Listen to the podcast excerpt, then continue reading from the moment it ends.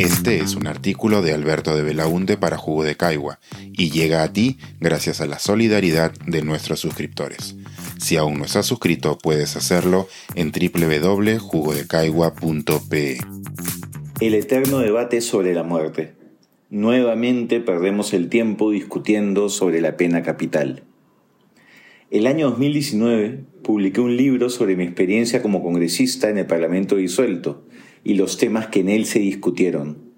Uno de ellos fue el de la pena de muerte.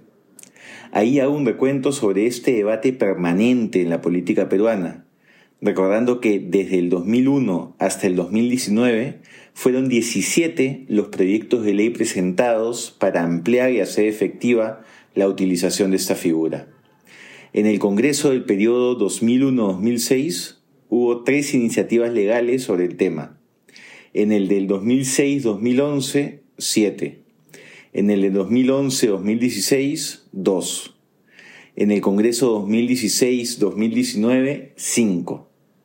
En el libro culmino ese recuento señalando, cito, casi que se puede predecir que en los próximos congresos este tema volverá a estar presente.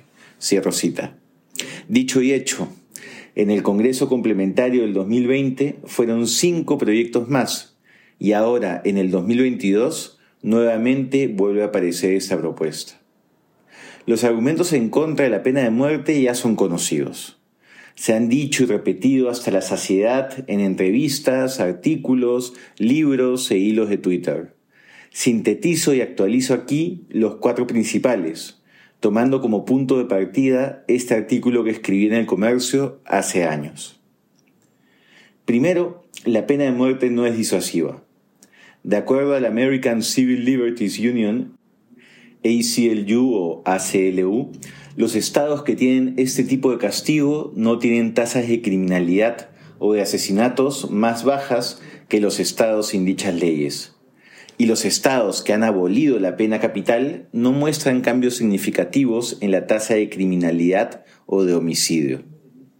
En Japón, por ejemplo, un estudio del 2017 analiza las estadísticas mensuales de homicidios para examinar si la pena de muerte en Japón disuade el homicidio o el robo seguido de homicidio. Utilizando modelos de autorregresión vectorial, el estudio concluye que ni las sentencias de muerte ni las ejecuciones disuaden estos delitos graves. Muramatsu Johnson Yano 2017. Segundo, queremos darle licencia para matar a instituciones en las que no confiamos. Resulta paradójico que se quiera dar una atribución tan crítica como la de decidir sobre la vida y la muerte al Poder Judicial y el Ministerio Público, que cuentan con una baja aprobación ciudadana. No es poco común escuchar historias de terror sobre abusos judiciales, procesos interminables o grandes injusticias.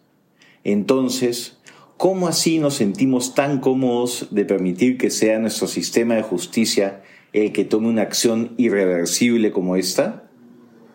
De acuerdo a la alta comisionada para los derechos humanos de las Naciones Unidas, y cito, la pena de muerte discrimina de forma sistemática y desproporcionada a los pobres y a las personas más marginadas, y a menudo da lugar a nuevas violaciones a los derechos humanos. Cierro cita.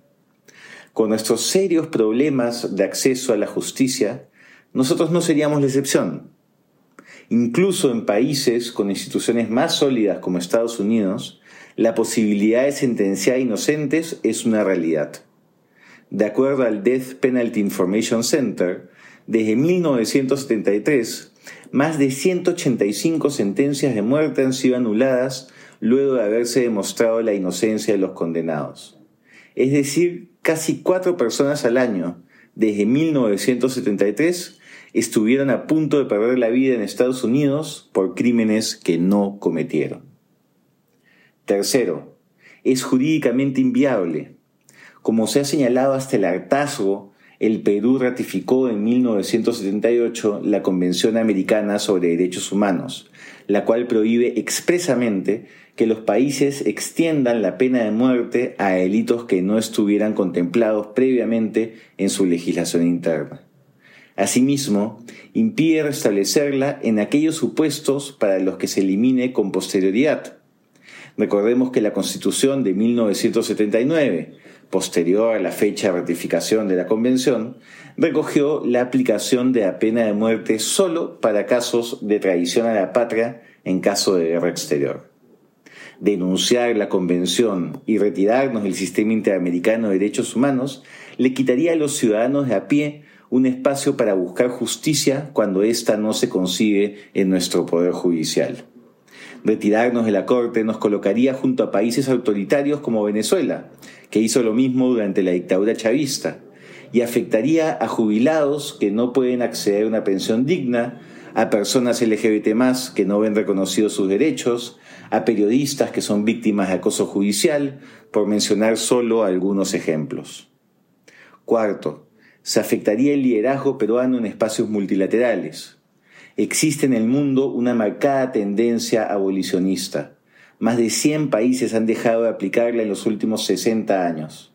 De restituir la pena de muerte en contra de sus obligaciones internacionales, el Perú iría en contra de dicha tendencia, lo cual afectaría a nuestro prestigio internacional.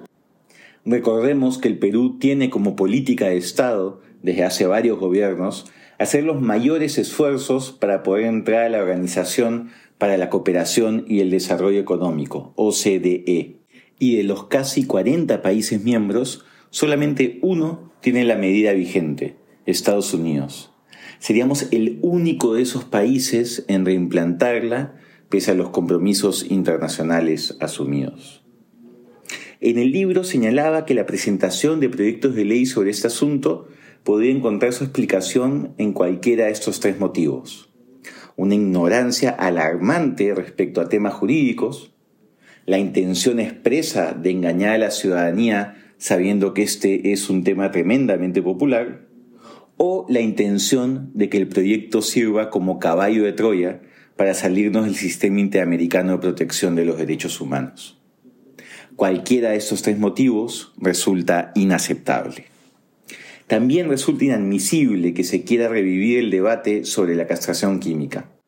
Esta medida tampoco es disuasiva, tiene un alto costo, es un procedimiento médico que debe repetirse a lo largo del tiempo, a quienes aplique ya se encontrarán privados de su libertad y no evitará otras formas de abusos sexuales. La violación de menores es un delito abominable el Estado debe debatir e implementar políticas públicas basadas en evidencia que prevenga que este delito suceda y que lo castigue con eficacia cuando ocurra.